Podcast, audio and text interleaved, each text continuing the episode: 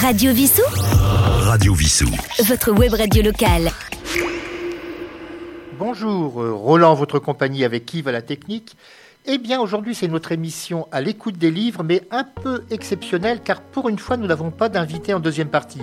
La personne qui devait être avec nous a une indisponibilité. Malheureusement, cela peut arriver à tout le monde, et comme je le lui ai indiqué, je la recevrai à une autre date pour parler de son ouvrage.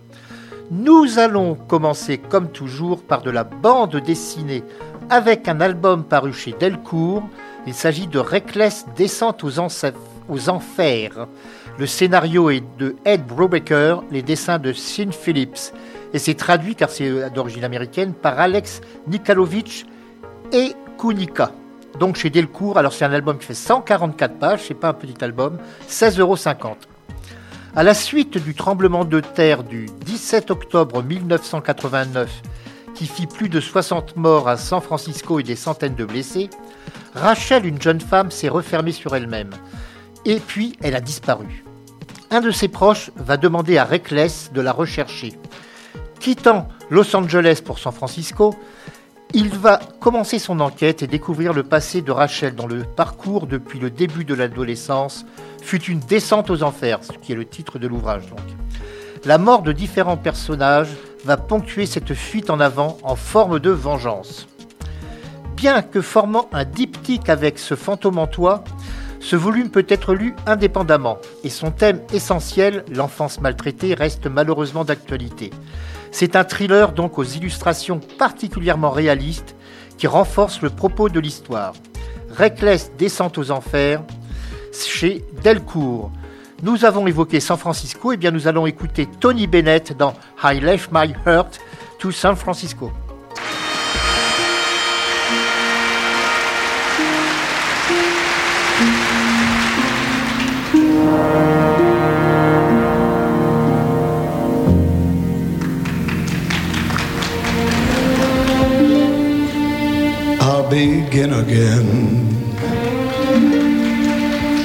I will build my life, and I'll live to know that I've fulfilled my life.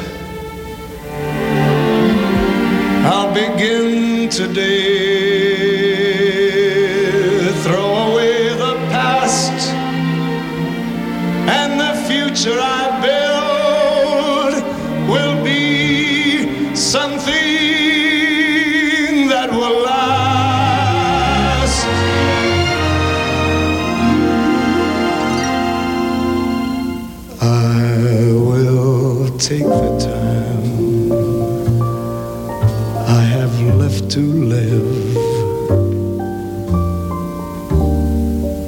And I'll give it all that I have left to give.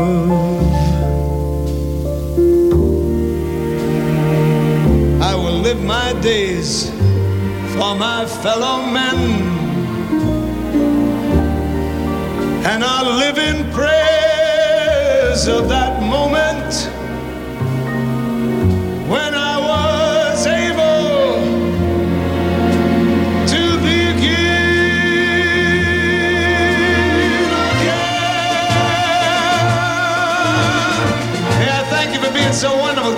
tonight, ladies and gentlemen.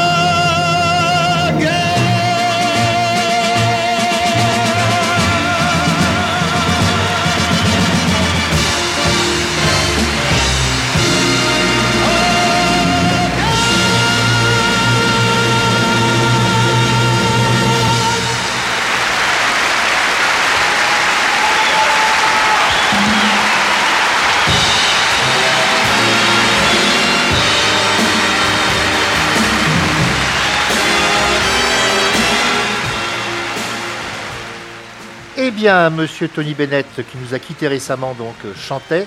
Et nous allons passer maintenant au livre pour la jeunesse, avec Cap sur les îles, l'endémisme, c'est le sous-titre. C'est paru aux éditions du Ricochet, 32 pages, 13,50 euros. On sait qu'un peu plus de 70% de notre planète est recouvert par euh, les mers et océans. Les 30% restants sont donc constitués de continents et d'îles de taille variée. Certaines d'entre elles ont la particularité d'être les seules à abriter une variété d'animaux ne se trouvant nulle part ailleurs. C'est ce qu'on appelle les espèces endémiques. L'album proposé par les éditions du Ricochet propose aux jeunes lecteurs, mais aussi à leurs parents, de mettre le cap sur les îles et de découvrir l'endémisme. Si l'immense majorité des îles sont par essence entourées d'eau, il existe dans l'Amazonie des plateaux aux parois infranchissables où vivent des milliers d'espèces uniques, parmi lesquelles la grenouille caillou.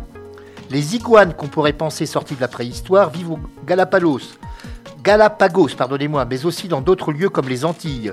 Ne vous fiez pas à leur allure de dragon, ils sont inoffensifs. Madagascar, surnommée à juste titre la Grande Île, elle est plus grande que la France, est le paradis des lémuriens qui malheureusement sont de moins en moins nombreux en raison de la déforestation. Ce ne sont que quelques exemples parmi ceux composant cet album qui a le mérite d'être à la fois ludique et pédagogique. À lire donc sans modération. Cap sur les îles, l'endémisme, texte d'Emmanuel Grandman, illustration de Cécile Manillier aux éditions du Ricochet. Et nous parlions d'île, bah, nous allons écouter Serge Lama dans une de ses très belles chansons, Une île.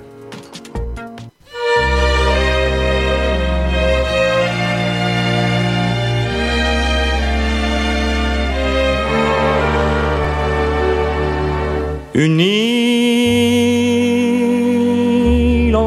le ciel et l'eau. Une île sans homme ni bateau. Un culte, un peu comme une insulte sauvage, sans espoir de voyage. Une île, une île entre le ciel et l'eau, ce serait là, face à la mer immense, là, sans espoir d'espérance, tout seul face à ma destinée, du seul beau cœur d'une forêt, ce serait là dans ma propre défaite, tout seul sans espoir de conquête, que je saurais enfin pourquoi je t'ai quitté, moi qui n'aime que toi.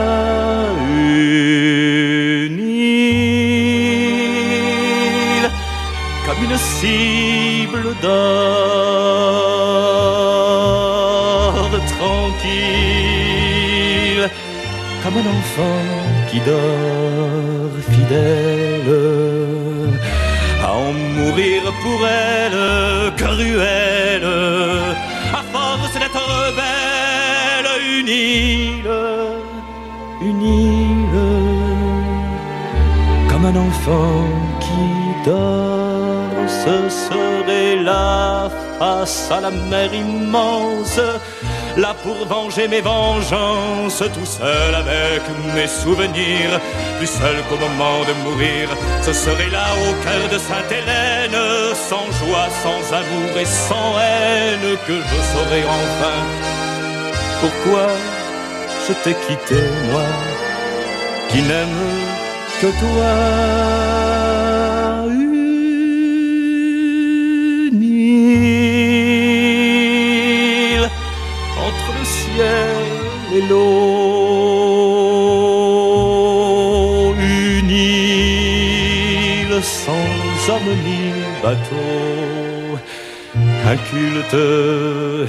Un peu comme une insulte sauvage, sans espoir de voyage, une île, cette île, mon île, c'est toi.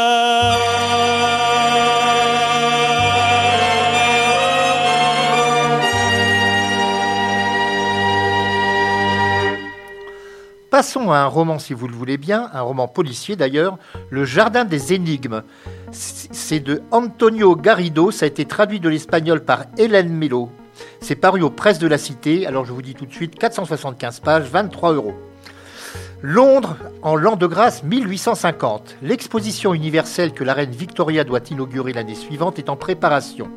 Rick Hunter est avec un associé chasseur de criminels, métier dangereux mais rémunérateur. Il fut par le passé botaniste à la Compagnie des Indes et l'on comprend vite qu'un drame a marqué sa vie. On ne le découvrira qu'à la fin du volume, bien évidemment.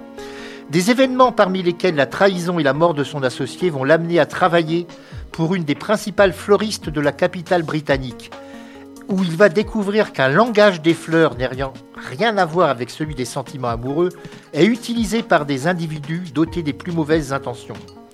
Une jeune femme va entrer dans la vie de Rick, ses caractéristiques, son génie mathématique et son addiction à l'opium. Travaille-t-elle pour le Foreign Office ou contre les intérêts de la couronne? Eh bien, c'est un des mystères parmi d'autres que recèle le Jardin des énigmes. C'est un roman mêlant énigmes policières et espionnage dans un contexte historique parfaitement reconstitué. Ce roman, donc Le Jardin des énigmes, est paru aux presses de la Cité. Nous avons parlé de langage des fleurs, bah là nous allons parler du pouvoir des fleurs en compagnie de Laurent Voulzy.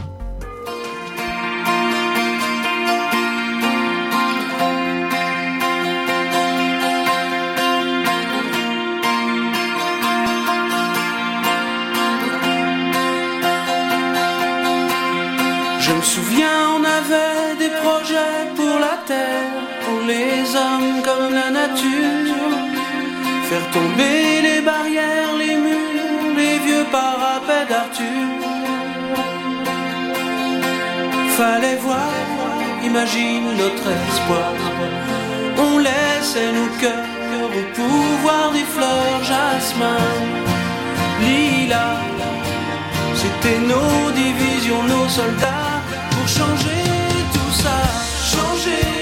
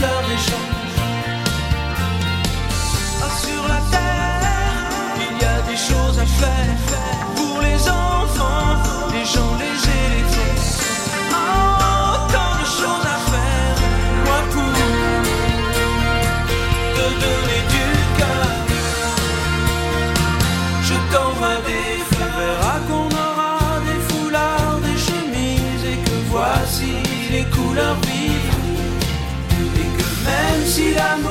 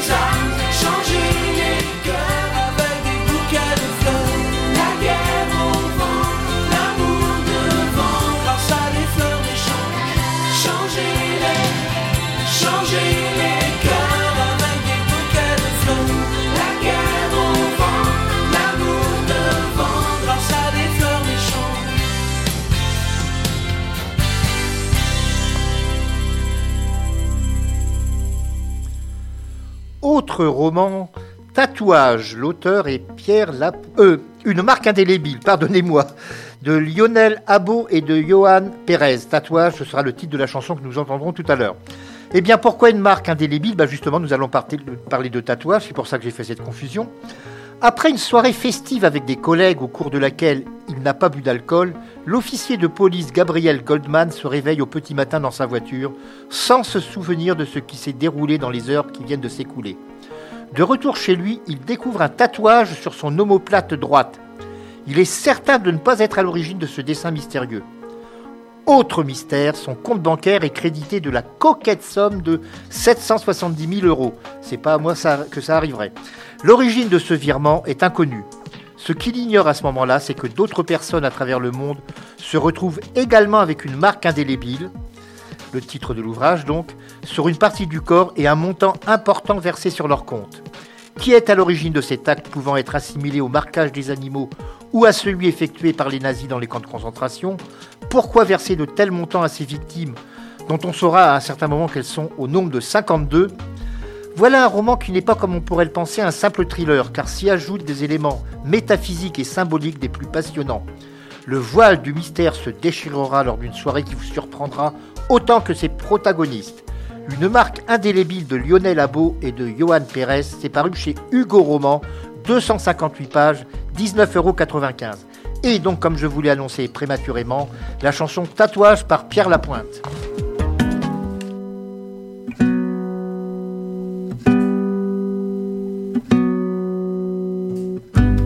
Je cache sous ma peau ma peine en tatouage, comme si mon corps avait pris en otage toutes les larmes arrivant des nuages.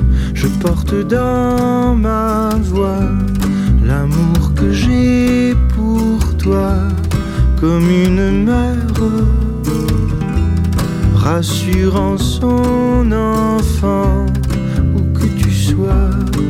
elle résonnera.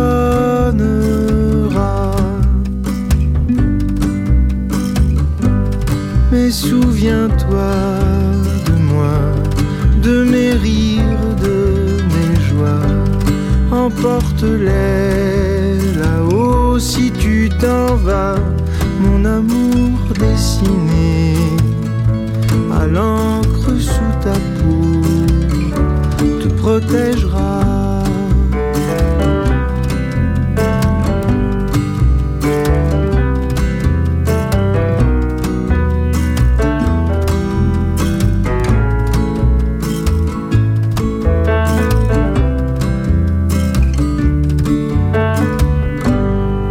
Garde sur mon cœur la mort en tatouage, même si mes peurs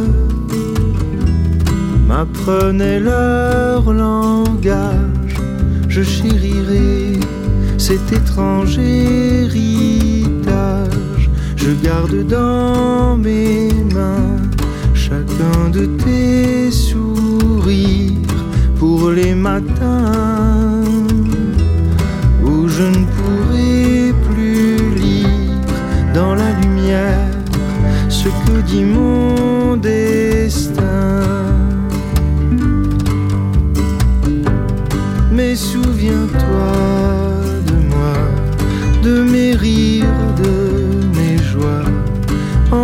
emporte-les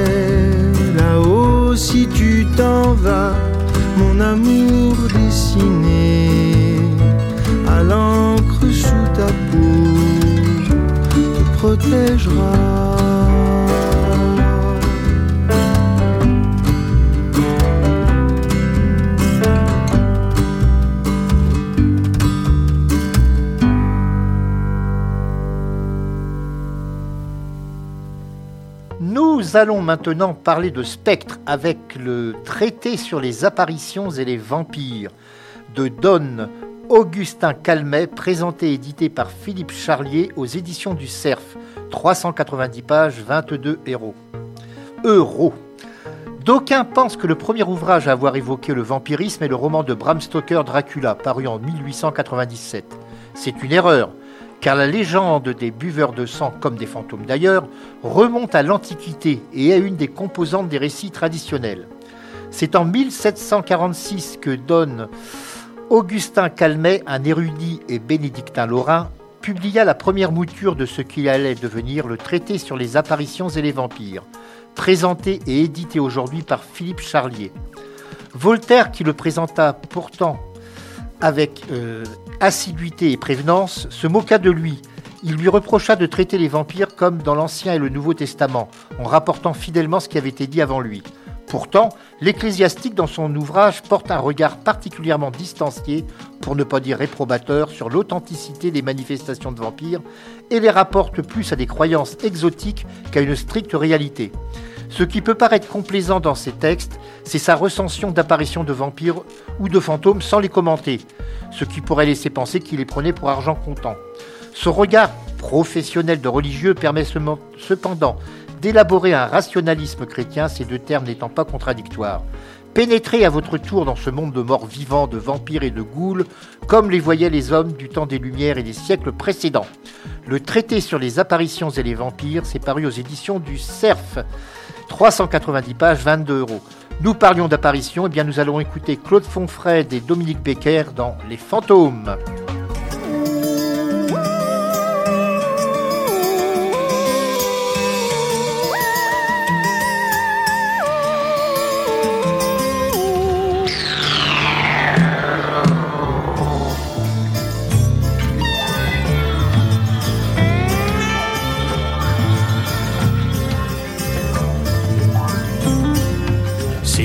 Fantôme, à sacré nom d'un chien.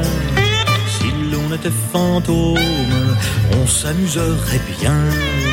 De villes en villages, de cité en maison, d'étages en étages, par toutes les saisons. Lorsque le jour s'étire et se met à brailler, dans la nuit notre empire, on viendrait débarquer. Laissez, laissez passer les fantômes, les fantômes. Laissez, laissez passer, les fantômes sont arrivés.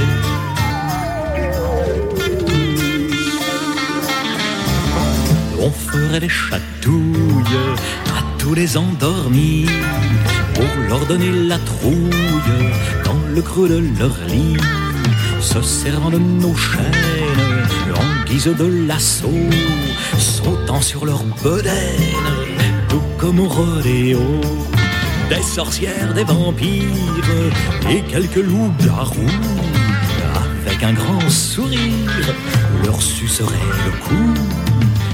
Laissez, laissez passer les fantômes, les fantômes. Laissez, laissez passer, les fantômes sont arrivés.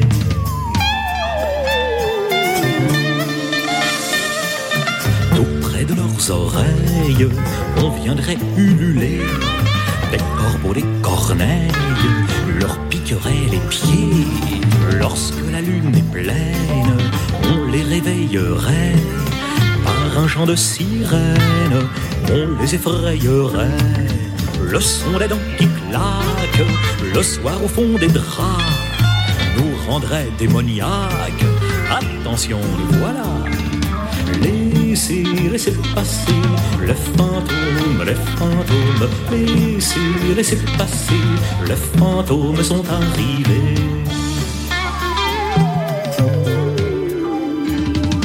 Si l'on était fantôme, un sacré nom d'un chien. Si l'on était fantôme, on s'amuserait bien. Porté par les nuages, poussé par les grands vents les jolis voyages sur tous les continents. Mais à bonne nouvelle, à l'heure du sommeil, s'éteindrait nos chandelles à l'appel du soleil. Laissez, laissez passer le fantôme, les fantômes. Laissez, laissez passer, les fantômes vont se coucher. Laissez, laissez passer les fantômes, les fantômes. Laissez, laissez passer les fantômes vont se coucher. Laissez, laissez passer les fantômes, les fantômes. Laissez, laissez passer les fantômes.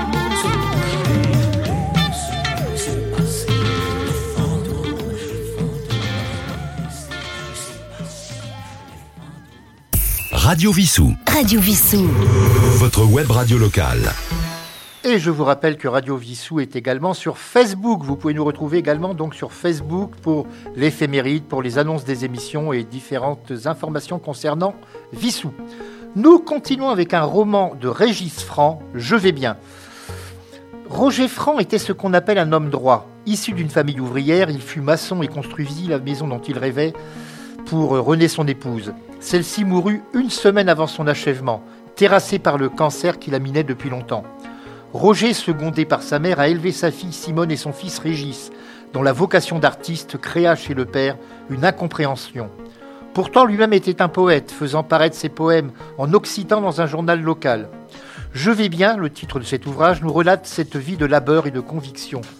Renvoyé de son premier emploi pour avoir demandé au nom de ses camarades une augmentation, il fut, communiste, puis déchira sa carte quand le vrai visage du stalinisme fut dévoilé. C'est en croyant voir le visage de son père dans le reflet d'une vitrine à Londres que l'enfance de Régis Franc lui est revenue en mémoire, alors qu'il l'avait occulté. Ce livre en l'honneur non seulement de son géniteur, mais aussi d'un monde artisanal et ouvrier, quand manger du poulet le dimanche ou partir en vacances était une élévation dans l'échelle sociale, c'est donc un hommage et un devoir de mémoire. Je vais bien de Régis aux éditions du CERF, 150 pages, 18 euros. Et nous allons écouter une chanson aussi pour un autre père, c'est Daniel Guichard dans Mon Vieux.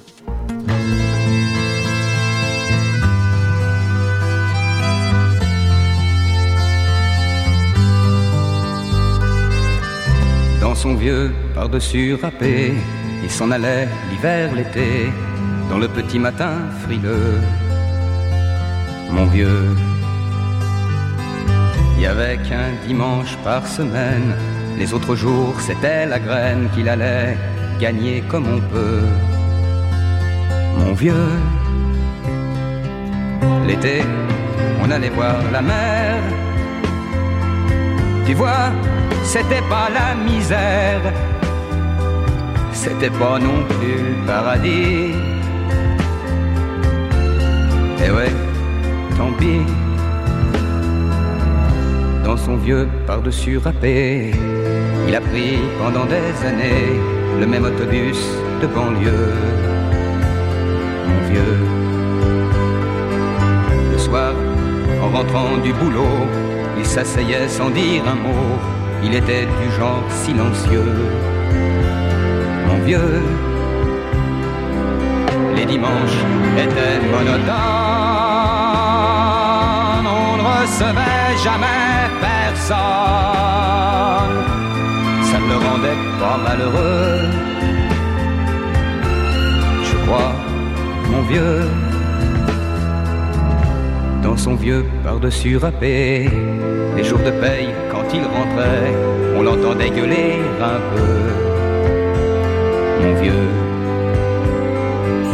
nous, on connaissait la chanson, tout y passait, bourgeois, patron, la gauche, la droite, même le bon Dieu, avec mon vieux. Chez nous, il n'y avait pas la télé, c'est dehors que j'allais chercher pendant quelques heures l'évasion. Je sais, c'est con dire que j'ai passé des années à côté de lui sans le regarder. On a à peine ouvert les yeux, nous deux. J'aurais pu, c'était pas malin, faire avec lui un bout de chemin, ça l'aurait peut-être rendu heureux mon vieux. Mais quand on a juste 15 ans, on n'a pas le cœur assez grand pour y loger toutes ces choses-là. Tu vois, maintenant qu'il est loin d'ici, en pensant à tout ça, je me dis J'aimerais bien qu'il soit près de moi. Papa.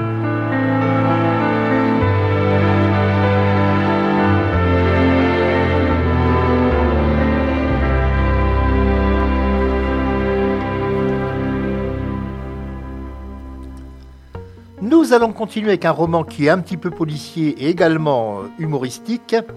La saison des débutantes, c'est le tome 4, car il y a des tomes et à chaque fois c'est indépendant les uns des autres. Ce tome 4 s'appelle euh, Clarissa l'étourdie. C'est paru chez Albin Michel. L'auteur était donc euh, MC Beaton et il fait 232 pages, 14,90 euros. Les romans de MC Beaton, qui est le pseudonyme de Marion McCheney, 1936-2019, ont franchi la Manche et sont également appréciés en France. Parmi ces personnages, il y a la détective Agatha Raisin, dont les aventures ont été adaptées à la télévision. C'est passé en France, sur, France sur France 3, si mes souvenirs sont bons. Il y a Hamish Macbeth, policeman écossais, sans oublier les propriétaires du Bound Street, hôtel au charme particulier et aux résidents pour les moins originaux. Toutes ces séries, d'ailleurs, je les ai déjà chroniquées. Nous découvrons aujourd'hui la saison des débutantes, dont quatre volumes sont déjà parus. Se passant au début du 19e siècle, alors que la Grande-Bretagne est en guerre avec Napoléon, elle a pour cadre l'établissement tenu par Amy et Effie Tribble, deux dames bien nées mais désargentées, ayant choisi d'enseigner les bonnes manières à des jeunes filles de bonne famille, souvent nobles mais turbulentes, briseuses de cœur ou indisciplinées.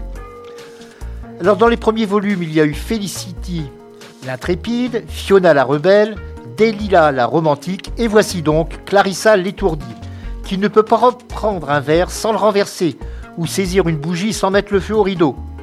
Ses parents l'ayant envoyée chez Amy et Elfie, elle va se retrouver sans le vouloir avec dans son coffret à bijoux des documents secrets qu'un espion veut transmettre aux Français. Cela va-t-il l'empêcher de trouver le prince charmant? Nul doute que la saison des débutantes agrémentera vos moments de lecture.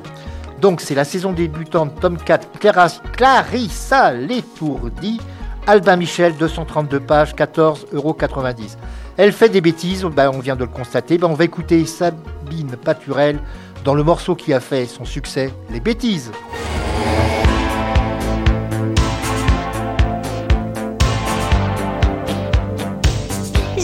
Mangé le chocolat.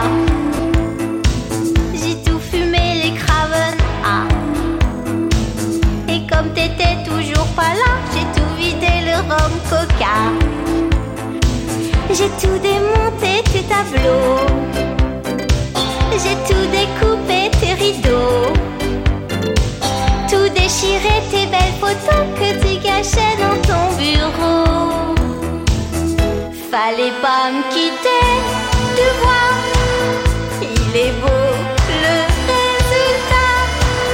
Je fais rien que des bêtises, des bêtises quand t'es pas là. J'ai tout démonté le bahut, j'ai tout bien étalé la glu. Comme t'étais toujours pas revenu, j'ai tout haché menu, menu. J'ai tout brûlé le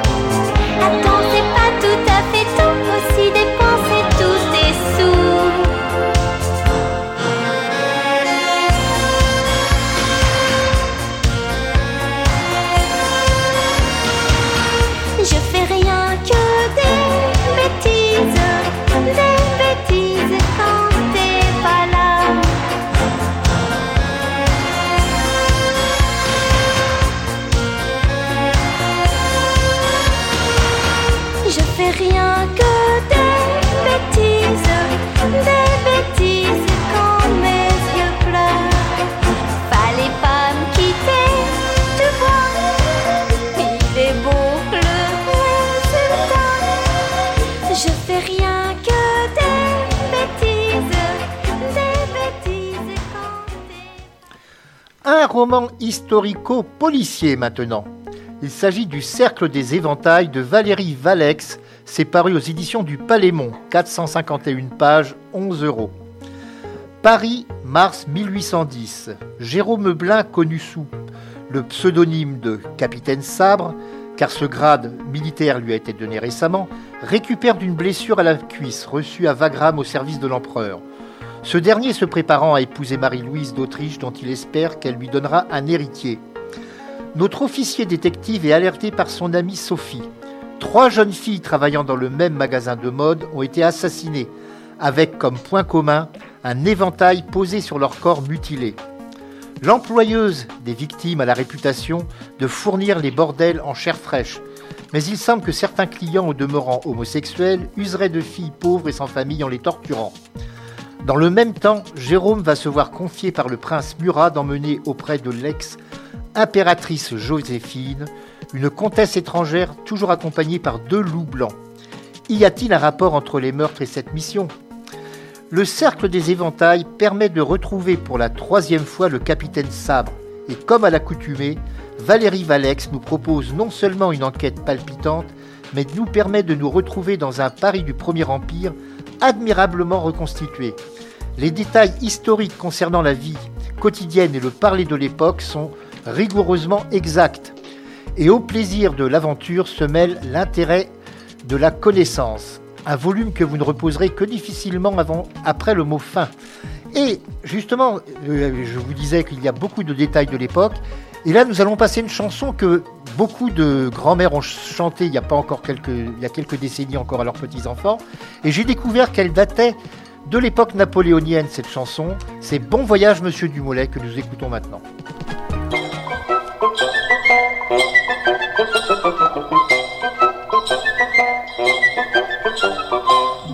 Voyage, monsieur Dumollet, à Saint-Malo débarquez sans naufrage. Bon voyage, monsieur Dumollet, et revenez si la ville vous plaît. L'air de la mer peut vous être contraire. Pour vos bas bleus, les flots sont un écueil. Si le pays enfin pouvait vous plaire, Vous y pourriez trouver bon pied, bon oeil. Bon voyage, monsieur Dumollet, à Saint-Malo débarquez sans naufrage. Bon voyage, monsieur Dumollet, et revenez si la ville vous plaît. Si vous venez revoir la capitale, Méfiez-vous des amis des flatteurs, des billets doux des gens de la cabale, Des pistolets, des filous, des voleurs. Bon voyage, monsieur Dumollet, à Saint-Malo débarquez sans naufrage. Bon voyage, monsieur Dumollet, et revenez si la ville vous plaît. les polissons vous feront bien des niches. À votre nez riront bien des valets. Craignez surtout les barbets, les caniches, Car ils voudront caresser vos mollets. Bon voyage, monsieur Dumollet, à Saint-Malo débarquez sans naufrage. Bon voyage, monsieur Dumollet, et revenez si la ville vous plaît. Là vous verrez les deux mains dans vos poches. Allez venir des sageux et des fous, des gens bien faits, des tordus, des bancroches. Nul ne sera si bien jambé que vous. Bon voyage, monsieur Dumollet, à Saint-Malo débarquez sans naufrage. Bon voyage, monsieur Dumollet, et revenez si la ville vous plaît. Allez au diable et vouez votre ville, où j'ai souffert mille et mille tourments. Sans peine ailleurs, je vivrai plus tranquille. Ailleurs, j'aurai mille et mille agréments. Bon voyage, monsieur Dumollet, à Saint-Malo débarquez sans naufrage. Bon voyage, monsieur Dumollet, dans ce pays ne revenez jamais.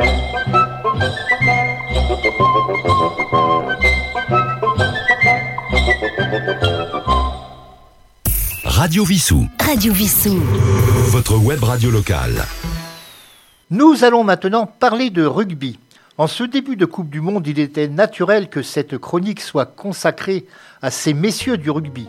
Ce sport de voyous joué par des gentlemen, selon la formule consacrée, est contrairement à d'autres une véritable affaire d'équipe, dans laquelle on ne cherche pas à briller individuellement, mais à participer à la cohésion du groupe. Il y a donc cette euh, anthologie qui s'appelle Ces messieurs du rugby, et les textes qui la constituent ont pour certains d'entre eux été écrits par des hommes de terrain, parmi lesquels Daniel Herrero, André Boniface qui propose un hommage émouvant à son frère Guy mort accidentellement, ou Pierre Albaladejo. Le souvenir de l'abbé Pistre est évoqué, qui disait les vêpres à 13 heures pour pouvoir disputer un match, comme celui de cet usurpateur qui se fit passer pour un rugbyman célèbre alors qu'il ne connaissait même pas les règles élémentaires de ce sport. Les contributions des écrivains Denis Tinilac et Antoine Blondin, celui-ci ne s'étant pas uniquement consacré au cyclisme, seront lues avec autant de plaisir que celles des journalistes et piliers ou demi de mêlée. Et alors que la France est actuellement en compétition, nous reprendrons la formule de Roger Couder au temps de l'ORTF. Allez les petits alors ces messieurs du rugby, c'est une anthologie parue chez la Petite Vermillon, 312 pages, 8,90 euros. Mais, mais, mais, je vous parle maintenant d'un deuxième ouvrage consacré au rugby. J'en ai reçu plusieurs, mais je ne peux pas les citer tous. Là, il s'agit du noir, et du noir chez les rouges et blancs. C'est paru ce bouquin. Alors lui, il est paru chez Taronada. Comme toutes les communes occitanes ayant un club de rugby, Castel-Sarrazin est fier de son équipe, le CAC, dont l'un des joueurs de son équipe première, Morgan Albouy, est promis à une belle carrière régionale et peut-être nationale. Malheureusement, le corps sans vie de ce garçon est retrouvé dans le canal latéral de la Garonne. Les premières investigations montrent qu'il n'est pas mort noyé et que son cadavre a été déplacé. Il s'agit donc d'un homicide. Philomène Garcia et son équipe du SRPJ de Toulouse vont commencer les investigations et découvrir sous une latte du parquet du studio de la victime une forte somme d'argent dont les analyses vont démontrer qu'elle a été en contact avec de la drogue. Pourtant, tous les témoignages sont unanimes. Morgan était quelqu'un de sain, ne touchant pas à ce genre de produit. Alors que s'est-il passé? Est-ce une vengeance, sachant que c'était un séducteur au cœur d'artichaut? Dans cette enquête dominée par du noir chez les rouges et blancs, le lecteur va constater une fois de plus qu'à côté des jeunes passionnés par ce sport basé sur la solidarité et l'amitié, d'autres individus préfèrent s'enrichir en vendant de la poudre de mort. Mais sont-ils pour autant les auteurs du meurtre de Morgan C'est un thriller qui permettra de retrouver une équipe policière sympathique et efficace, déjà rencontrée dans de précédentes investigations. Du Rouge chez les Noirs et Blancs, les auteurs sont Patrice Nieto et Roland Bringuet, préfacé par Romain Sazi. Nous allons donc maintenant écouter bah, une chanson consacrée au rugby, c'était la moindre des choses que nous puissions faire. Et là, c'est les frères Jacques, les frères Jacques qui nous interprètent, c'est ça le rugby.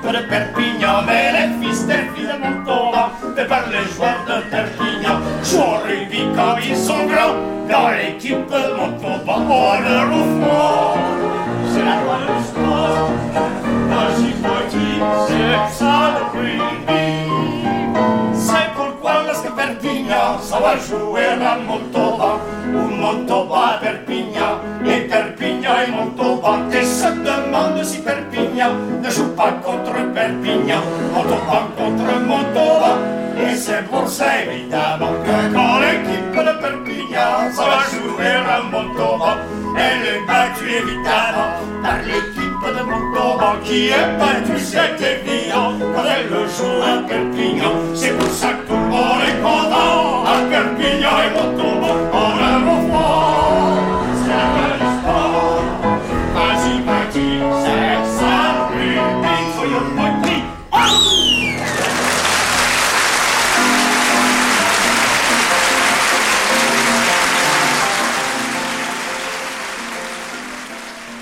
Allons terminer cette émission avec de la poésie. Et oui, c'est très rare que je vous parle de poésie, mais là je tiens à le faire car Jean Berthaud est un immense poète. il vient de paraître aux éditions Thierry Saja. Le prochain train est annoncé. Il est des lectures qui illuminent votre journée et les sonnets de Jean Berthaud participent à ces moments privilégiés. Nous avons à plusieurs reprises chroniqué des recueils sur le blog de l'émission, pas ici même au micro, mais sur le blog. Ce monsieur qui a plus de 4 fois 20 ans, il a même 91 ans, je dois vous l'avouer, qui procure un plaisir à chaque fois renouvelé par ses textes. Avec le prochain train est annoncé, nous retrouvons le thème favori du poète, les dames du temps jadis, mais aussi celles d'aujourd'hui qui n'échappent pas à son regard ni à sa plume. Certes, la mélancolie pointe parfois au fil d'une page, et le souvenir de Claire, son épouse disparue, est toujours présent. Jean Berthaud manie un classicisme qui, loin d'être désuet, peut être d'une incontestable modernité. C'est donc à lire et à relire sans modération, et je vais vous lire un de ses poèmes. Je rappelle tout de suite le titre et savoir comment on peut se le procurer, par contre on ne le trouve pas dans toutes les librairies. Le prochain train est annoncé de Jean Berthaud, préface de Bernard Lecomte, 86 pages. Et 18,50 euros port compris, car il faut le commander chez, aux éditions Thierry Saja, 5 rue des Fêtes, Paris 19e. Je répète, édition Thierry Saja, 5 rue des Fêtes, 75 019 Paris, 18,50 euros port compris pour le prochain train est annoncé. Voici donc un des textes qui s'appelle Le Grand Pavois. Je conjugue le verbe aimer uniquement au passé simple. À quoi sert-il que je regimbe désormais chaque jour chômé? Pour moi en amour, quoi qu'on fasse, plus de présent, plus de futur, ni de confessionnel, au fur et à mesure que le temps passe. Je conjugue le verbe aimer au passé simple, dis-je, et mets ma ferveur dans cet exercice. Puisqu'il fut le mien autrefois, lorsque ma fièvre adoratrice te hissait sur le grand pavois. Voici donc ce texte de Jean Berthaud. Nous allons terminer en parlant toujours de poètes, en, chantant les poètes, puisque c'est Charles Trenet qui nous interprète l'âme des poètes. Et quant à moi, je vous donne rendez-vous très bientôt.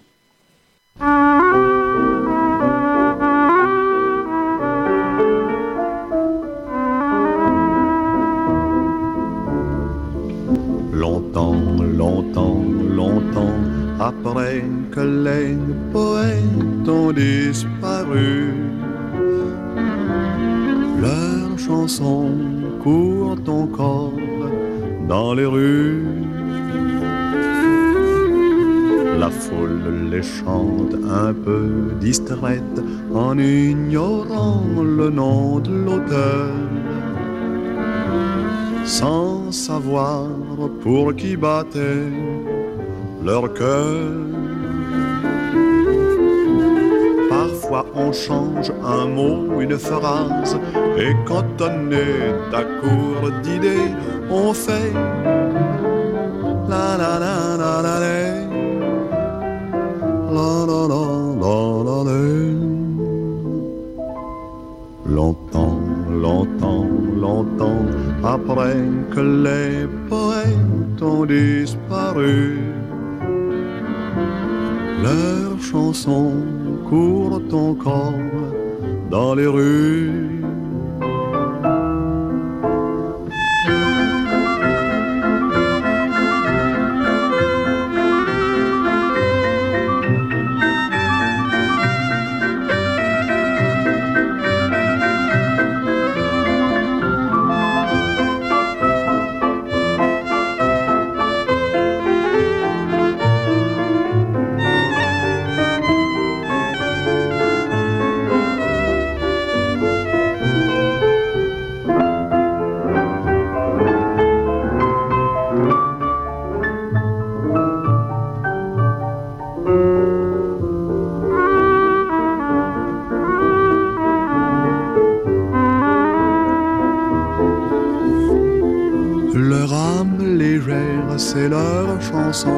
Qui rendent gai, qui rendent triste, filles et garçons, bourgeois, artistes ou vagabonds.